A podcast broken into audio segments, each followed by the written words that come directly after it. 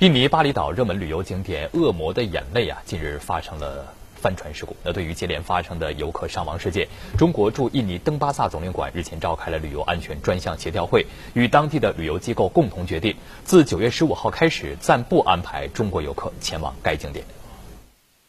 在网友拍摄的视频中，可以清楚地看到一艘旅游船在海中翻覆。据了解，该事故为外国游客私自雇船前往，遭遇大浪导致翻船，造成两死一伤。目前已有部分国内旅行社对已经预定巴厘岛行程的游客发出警示。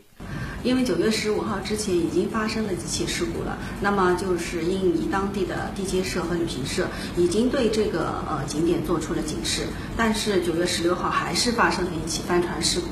所以我们现在对所有去往巴厘岛的那个中国游客都已经提出了那个安全警示，这个景点蓝梦岛恶魔的眼泪已经对中国游客全线关闭了，特别是自由行的客人也不需要也不要前前往。